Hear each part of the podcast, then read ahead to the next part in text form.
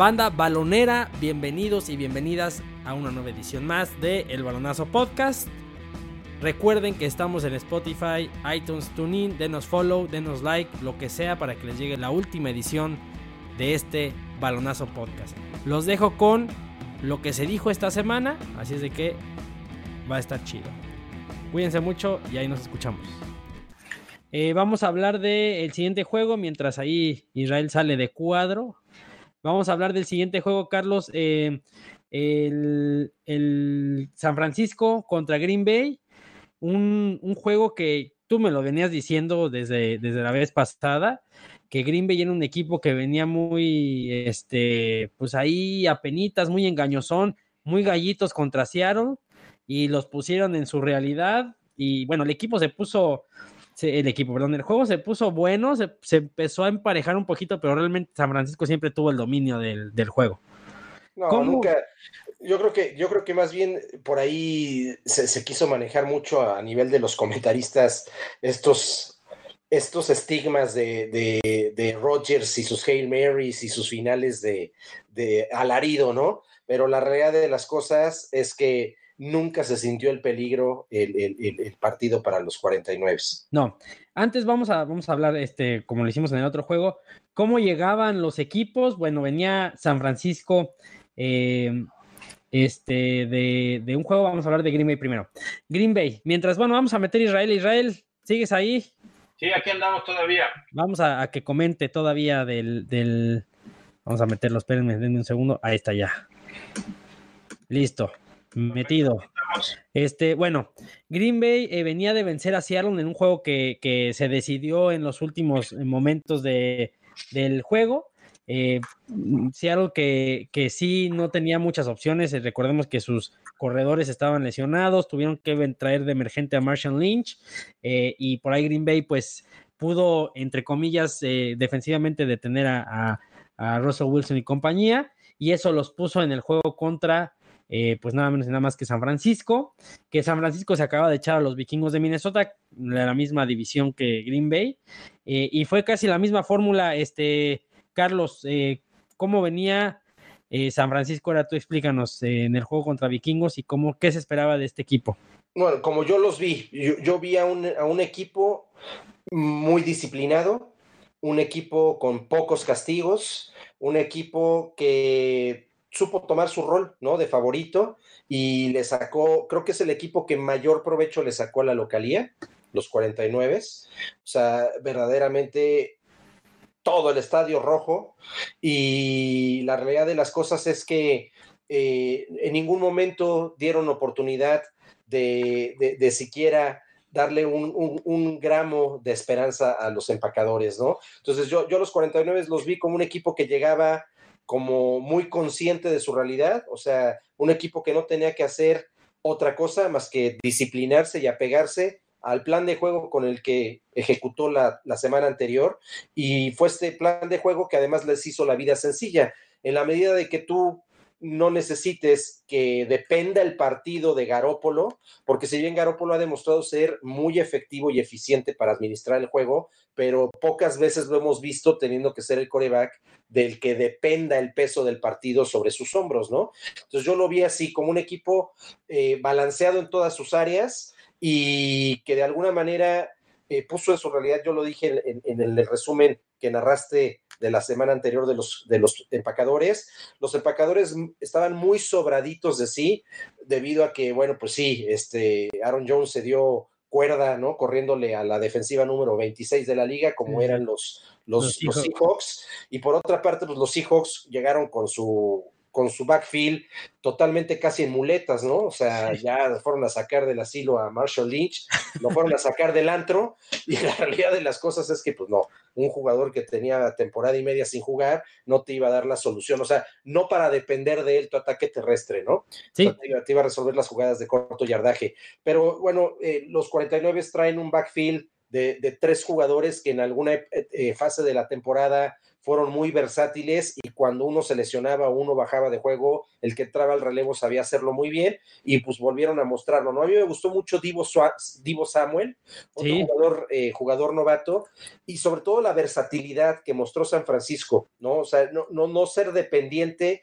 de un jugador en particular, no obstante que Monster dio un gran juego porque también... Pero también fue como que el, flow del juego, ¿no? la inercia del juego, claro. Fue la inercia del juego porque la realidad de las cosas es que Monster no es un corredor de élite, ¿no? Sí, no, no. O sea, no es un corredor de, del que tienes que cuidarte como Derrick Henry, que estás esperando que te pueda hacer 150 yardas por partido, pero lo supo aprovechar la línea ofensiva extraordinaria. Y bueno, así es como yo vi llegar a San Francisco. Eh, Israel, ahora, eh, ya, bueno, ya hablamos de cómo llegaban los dos equipos. Ahora el juego, lo decíamos, Jimmy Garapolo solamente lanzó ocho pases, de los cuales completó seis, 77 yardas. Cero touchdowns, cero intercepciones. Mostert, eh, que entró porque eh, Coleman estaba lesionado, pues 220 yardas en 29 acarreos, cuatro touchdowns. Y, creo que pues es el que se lleva el juego, el que se lleva la, noche en aquel domingo. Eh, y, bueno, Green Bay en algún momento se puso a, dos posesiones, pero como decíamos, San Francisco nunca soltó las riendas del juego. ¿Cómo viste el juego? Pues mira, yo ahí lo que destacaría es primero el juego terrestre, que fue increíble y sobre todo fue muy versátil, porque si bien es cierto que efectivamente Monster corrió para 220 yardas, la verdad es que los otros dos corredores también tuvieron mucha carga en el juego y eso fue muy importante porque la línea de, la línea de los 49 de San Francisco trabajó muy bien durante todo el partido, o cuando menos los primeros tres cuartos que fueron los definitivos, cuando ya se pusieron arriba y ya era irrevertible el marcador. Entonces yo destacaría eso, creo que el coach cuidó mucho a Garópolo y lo cuidó un poco también por el temor que se tiene de que no pueda reaccionar en los momentos importantes, ¿no? Porque sabemos que Garópolo es un coreback que realmente no ha probado ser un coreback de elite o que puede estar en esas instancias y creo que lo cuidaron muchísimo. Eh, también creo que las circunstancias del juego se dieron un poco a favor de los 49 y creo que los Packers empezaron a jugar en el tercer cuarto. Creo que no se dieron cuenta que el partido empezó y que en el primer y segundo cuarto ya estaban en el campo, porque vimos un equipo muy temeroso, vimos un equipo que lo sacaron de balance con tan excelente juego terrestre de los 49 de San Francisco y creo que toda la carga del juego la quisieron poner en Rogers y Rogers, si bien es cierto, es uno de los mejores corebacks en la historia, creo que no tenía las armas ni la, las agallas en ese momento como para sacar a los Packers adelante. Sí, se le veía la cara de frustración por ahí enojado, ¿no? Lo que pasa es que a final de cuentas, por, por, mucho que seas un muy buen coreback, porque lo es, si no tienes las armas y de repente te ves en el marcador con 20 puntos en contra y estás de visita, pues la verdad es que la frustración empieza a, a ser presa de ti por muy coreback élite que seas y sobre todo porque no tienes las armas para salir adelante. Sí, y ahí coincido en un punto contigo, Isra, que es, o sea, son tres pilares en la ofensiva: Devonte Adams, Devante Adams, perdón, Aaron Rodgers y Aaron Jones. Eh, pero la línea ofensiva es muy promedio, o sea, no es una de las mejores líneas ofensivas de la liga. Cada vez que tuvo defensivas que tienden mucho a, mandar presión al quarterback, como Chicago, incluso los, eh, vikingos, incluso con los mismos Leones de Detroit de, Mike Patricia, que, tiene un esquema muy defensivo, pues prácticamente casi se llevaron a, tiempo extra ese juego, ¿no? Entonces pusieron en aprietos a los empacadores. Y por otra parte, eh, bueno, vuelvo a insistir, el juego anterior Lazard parecía que estábamos viendo a, Antonio Brown, ¿no? Pero más por las facilidades que los, los, los Seahawks le, brindaban a los jugadores y esto hizo que Rogers pudiera distribuir de una forma mucho más eh, dispersa el, juego con su diferente eh, staff de receptores. Pero la realidad de las cosas es que eh, el cuerpo de receptores de los, de los empacadores es bastante mediocre, excluyendo a Davante Adams. Entonces creo que los, los 49 los exhibieron y, como ya lo dijiste, Giancarlo los puso en su realidad. Sí, eh, Aaron, Aaron Rodgers, perdón, 31 eh, pases completos de 39, 326 yardas, dos touchdowns, dos intercepciones, Aaron Jones solo 56 yardas, sí, un touchdown en, 12 acarreos, y el líder de recepciones de parte de Green Bay fue Devante Adams, 138 yardas, eh, 9 recepciones, que de hecho una de ellas en esas recepciones fue el que medio metió a Green Bay en el juego, ¿no? Una de 46 yardas por ahí fue, este que fue cuando eh, Green Bay intentaba reaccionar y creo que fue en el primer touchdown, pero bueno, creo que creo que como ya lo he repetido muchas veces, San Francisco pues siempre dominó el juego y Green Bay nada más como que lo puso interesante para que lo, siguiéramos viendo, ¿no? Porque estoy seguro que mucha gente al medio tiempo ya quería cambiarle a, este, a la academia o a la voz México, no sé. Pero bueno, Green Bay y Titanes los eliminados. Eh, les pregunto a los dos ahorita, ¿Los veremos en postemporada a estos dos equipos el próximo año? ¿A Titanes y a Green Bay? Yo en lo personal, y vuelvo a lo mismo, ¿eh? no quiero que me gane el corazón. Creo que los Titanes sí tienen armas y sobre todo por la división en la que están jugando, creo que sí tienen para llegar a la postemporada, la próxima temporada. En el caso de los Packers, la verdad es que creo que no. Este año les alcanzó y les alcanzó por diversas circunstancias, entre ellas que los vikingos nunca pudieron reaccionar y, ganar la división. También creo que eh, de alguna manera Detroit estaba por ahí en un poquito en reconstrucción, pero creo que el próximo año la división norte de la Conferencia Nacional va a ser muy complicada y estoy, es, es, una idea que tengo que creo que no van a poder llegar a postemporada y tampoco creo que puedan ganar su división. Sí, yo a Titanes sí lo veo, este, ya lo dije hace un rato, llevándose su división y a los empacadores no. Yo creo que a los empacadores les favorecieron muchos factores esta temporada, sobre todo uno que los vikingos no supieron, no supieron eh, entender que, tenían que ganarle a Green Bay para ser campeones de su división y haberse visto favorecidos con jugar en casa, ¿no? Sí, eh, pues sí, la división de Green Bay va a estar ahí. Eh, Minnesota que va a tener problemas de, del salario del tope salarial. Entonces vamos a ver qué hace también. Pero, eh, pues bueno, yo creo que por lo menos en ronda de comodín a Titanes sí lo vemos, por lo menos. Eh, yo creo que sí va a pasar como líder divisional. A los Green Bay Packers yo no los veo. Creo que la liga, la conferencia nacional está muy peleada y equipos muy fuertes. En su división no creo que la ganen. Eh, y creo que no les va a alcanzar para meterse a postemporada y vamos a ver qué es lo que ocurre con Green Bay, que lo decíamos, ¿no, Carlos? Ya lo decías tú en ediciones pasadas, creo que fue un equipo muy engañoso. Un equipo que sí acabó con un récord muy bueno, en, sembrado en una muy buena posición, pero creo que realmente nunca fue un equipo tan bueno como, como la estadística o el récord decía que eran, ¿no? Sí, no, a mí me pareció que fue el equipo más sobrevaluado de la postemporada. Sí, sí, sí, sí, sí.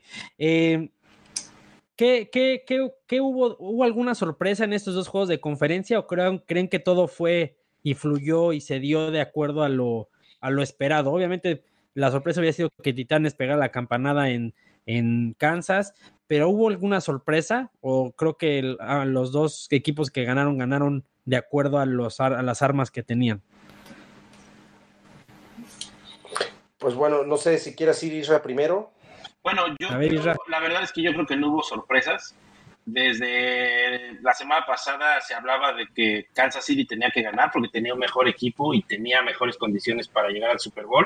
En el caso de San Francisco también, creo que los únicos que realmente que creían que podían ganar los Packers era la gente de Wisconsin y eso pues porque le ganó el corazón, pero no porque realmente tuvieran objetividad y, y se demostró. La verdad es que en los dos casos tuvimos juegos muy interesantes, sobre todo el juego de los Titanes, porque la primera parte del otro fue realmente lamentable, pero en general creo que se impusieron las condiciones de los mejores equipos, son los que tenían que llegar y pues la verdad es que vamos a ver un Super Bowl con los dos mejores equipos en la postemporada, creo yo. Carlos, eh, Para, mí lo sorpresivo sí fue la, forma como supo, ¿no? Eh, eh, Kansas City plantarle el esquema defensivo a, Titanes. O sea, supieron como inutilizar o de alguna manera eh, inmunizarse ¿no? de, lo, de lo que potencialmente los pudo haber puesto en predicamentos y me parece que lo supieron hacer muy bien. Para mí sí fue sorpresivo, no, no me esperé que pudieran haber dejado a Derrick Henry en menos de 100 yardas. Yo sí esperaba un juego probablemente de mucho más yardaje de Henry, aún así ganando los jefes de Kansas City, ¿no? Pero me parece que la misma manera de cómo se plantaron eh, propició que el esquema de juego de, los Titanes tuviera que cambiar por ahí del tercer cuarto. Ahora, eh, bueno, sorpresa, yo creo que sí, igual fue eso de Derrick Henry que, que lo lograron detener y que no dio, que no fue más protagonista en el juego de Titanes. Y ahora, decepción, ¿creen que hubo alguna decepción igual? Yo, diría que no tanto una, bueno, decepción por la forma en que perdió, porque ellos era, era, el equipo que se pensaba que iba a perder, pero la forma en que jugaron los Packers el domingo creo que fue muy lamentable.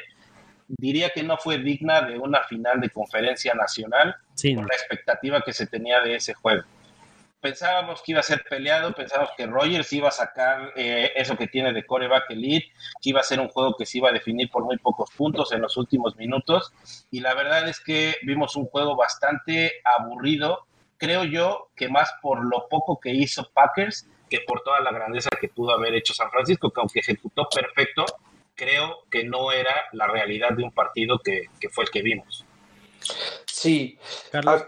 A, mí más que decepción, yo, yo lo que creo es que sí le pesó, le pesó ya un juego de este tamaño al, head coach de los empacadores, ¿no? No perdamos de vista que LeFleur es eh, su primer año como head coach en Green Bay y, lo llegamos a decir en alguna parte de, la temporada, en alguno de los programas, yo lo anticipé que no es fácil, ¿no? si, para un si para un coach con experiencia incluso con experiencia en playoffs, no es fácil eh, poder esquematizar estos juegos, pues un chavo que estaba debutando en estas instancias, este, yo sí lo vi en varias, varios momentos del partido muy desesperado, peleando jugadas y marcaciones de los árbitros que, que no había nada que pelear, entonces como muy desenfocado, ¿no? De lo que en realidad estaba sucediendo, que era que le estaba pasando por encima una planadora a su equipo. Pues sí, eh, yo creo que sí, fue, decepcionó Green Bay por la instancia en que llegó y porque no dio el ancho. La verdad es que no dio el ancho, pero creo que también fue parte de lo mismo. Si, si, si observamos, yo lo dije por ahí en, la mitad de temporada que Aaron Rodgers no traía tan buenos números y ahí los eh, baloneros me estaban acuchillando. Eh, pues no, la verdad es que no, no fue un equipo tan bueno como nos tenía acostumbrado Green Bay y creo que llegó a la final de conferencia gracias a, ciertas eh, casualidades y circunstancias. Pero bueno, em, alguna, bueno, este es el Super Bowl, ya lo deben saber eh, Carlos y, este Isra, pero es el Super Bowl de Montana, ¿no? Gracias a la presencia del gran coreback en, en ambos equipos.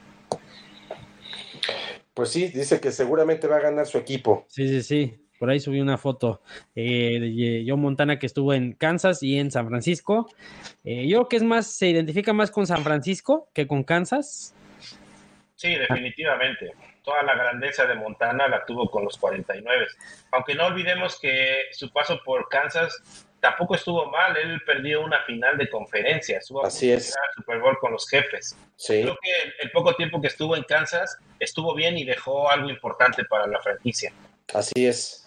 Sí, bueno, que finalmente, de nuevo, es, es, a lo mejor lo que se podría esperar si se termina dando la salida de, de Tom Brady de los, de los Patriotas, ¿no? Ahí va a tener ese tigre de, ver cómo Montana, a donde se fue, este, los, los, volvió los, volvió contendientes, igual que lo hizo Faber en su momento con, de, con Green Bay y, con Minnesota, ¿no? Sí, eh, que estuvo, estuvo, a una jugada de llegar al Super Bowl. Pero bueno, sí, eh, yo, yo creo que este, más bien eh, la historia como la conocemos de Grandeza de Montana, como ya lo dijo Israel, se, hizo en, San Francisco y creo que puede, tiene todo lo necesario para hacer un buen juego. Además, pues es un Super Bowl inédito, ¿no? Sí, y... Super inédito y, con equipos que, bueno, pues unos 50 años y el otro tenía, ¿qué? Desde 12 años, ¿no? Que no llegaba un Super Bowl San Francisco. Eh, no, no, no, llegó, llegó en el 2012. Ah, ah, cierto, con Kaepernick, cierto, siete años, perdón. Ya te parece a la NFL que subió en su página que desde el 94 no llegaban.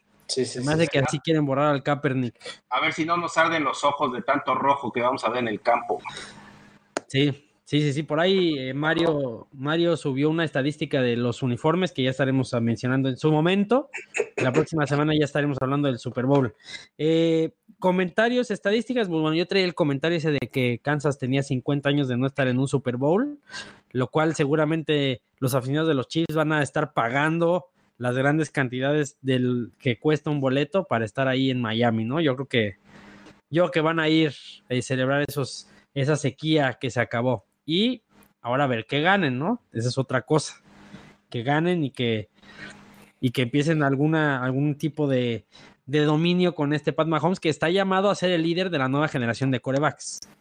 Pues apenas, apenas se dio el silbatazo final de, se levantó el balón del San Francisco Packers y automáticamente los momios abrieron con un punto y medio de favorito Kansas City, ¿no? O sea, poco, pero finalmente sí lo dan, por lo menos hasta ahorita como favorito. Habrá que ver qué pasa con, con Tevin Coleman, ¿eh? Que sí podría ser una sí podría ser un jugador sensible si que aún así, aunque se recupere, híjole, las, las, eh, las lesiones de la clavícula para, para corredores no son sencillas y aunque llegue repuesto, este, pues a ver cómo le va, ¿no? Pues recordemos a Gurley en el Super Bowl pasado que no habían dicho que estaba lesionado, creo que la rodilla y no jugó bien. Así es. No, y además las apuestas en Las Vegas creo que se inclinan a favor de Kansas por el factor Mahomes. Sí, sí, seguro, es por eso. Mahomes, Garópolo, creo que Mahomes te da muchísimas más oportunidades de ganar el Super Bowl por lo que te puede dar. Sí, sí, sí, es correcto. Pero bueno, pues eh, ya para finalizar el tema NFL, eh, bueno, algo que quieran agregar de los juegos de conferencia. No.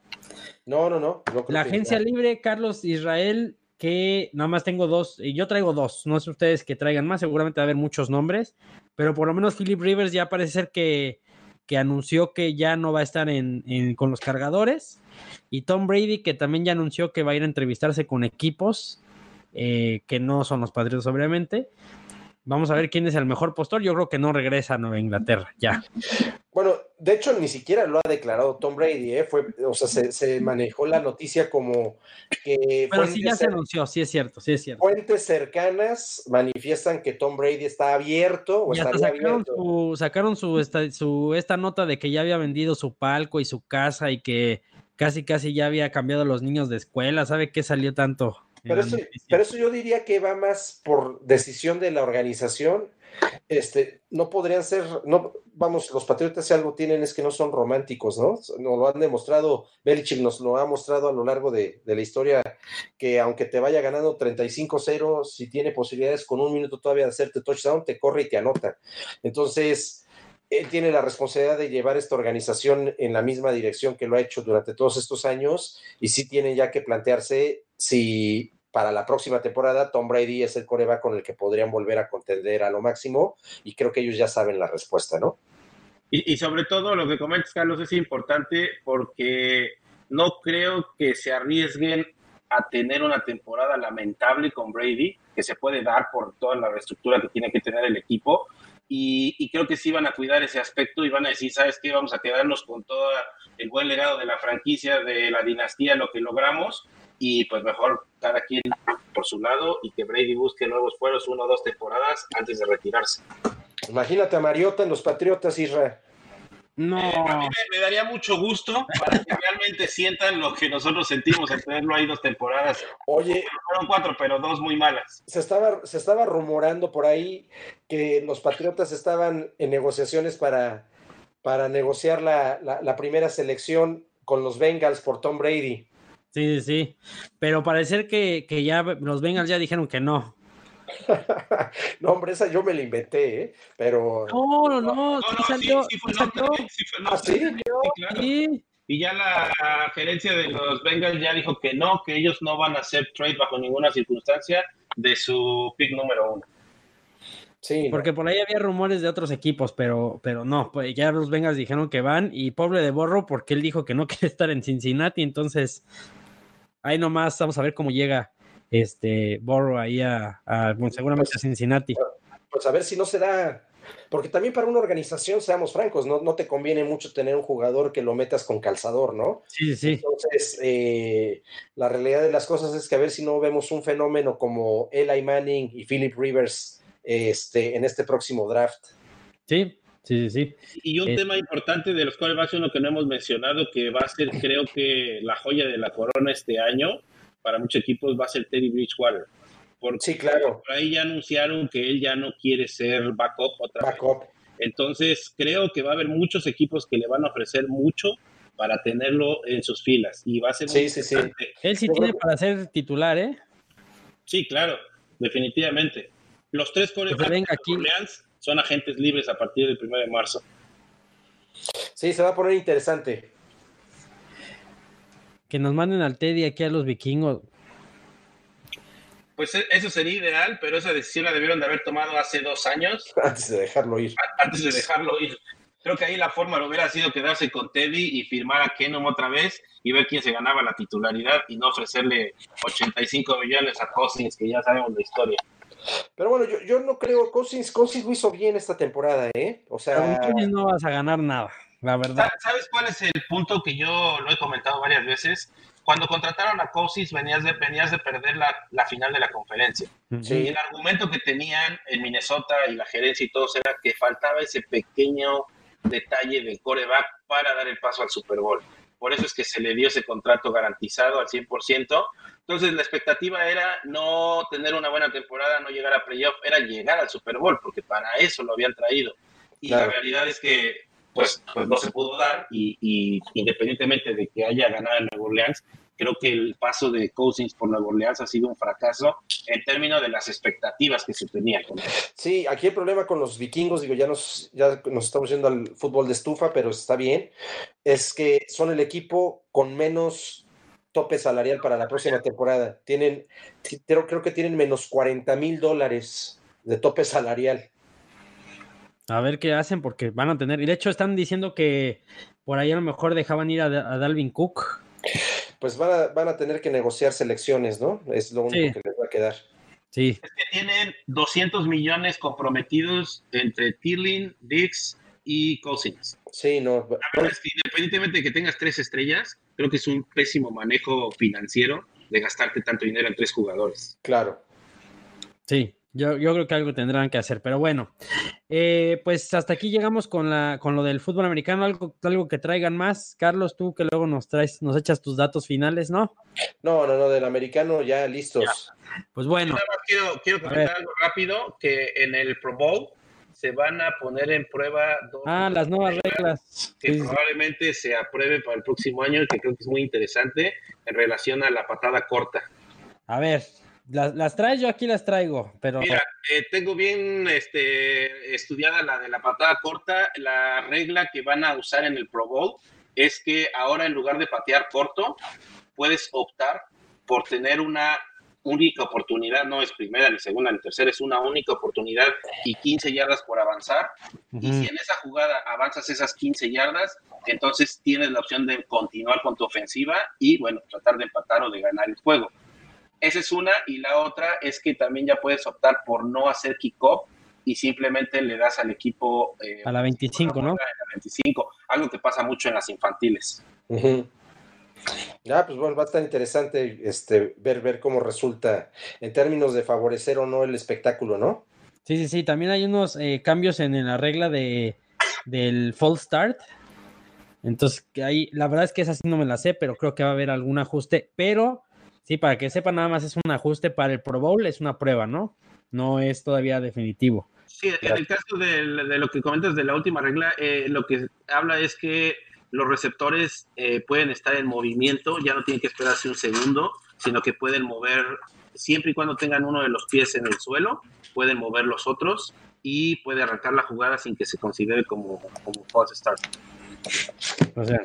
Entonces, este, pues vamos a ver cómo funciona. Si alguien quiere ver el Pro Bowl, adelante, se pone bueno. Por ahí creo que el jueves va a haber un, las pruebas estas que hacen de, de habilidades, esas están divertidas. El juego pues es pura pachanga, la verdad, pero bueno. Pues creo que está, está, es, es, más recomendable el Senior Bowl, ¿no? Del college. Sí, sí, es exacto, sí. El Senior Bowl también está, va a estar sabroso. Entonces, pues bueno, eh, por lo menos a lo mejor el Pro no nos convence tanto, pero es algo de fútbol americano antes de que tengamos una sequía eh, de meses, ¿no? Así es. Pero bueno, Pues hasta aquí llegamos con lo de la NFL, fútbol americano. Eh, gracias por habernos escuchado. Israel, gracias por haber estado hoy con nosotros.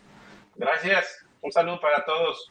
y Carlos. Un abrazo. Eh, saludos, Carlos. Saludos, Carlos. Gracias. Vale, pues. Y eh, bueno, muchas gracias por habernos escuchado. Recuerden que nos pueden buscar en redes sociales, Facebook e Instagram como el Balonazo Podcast.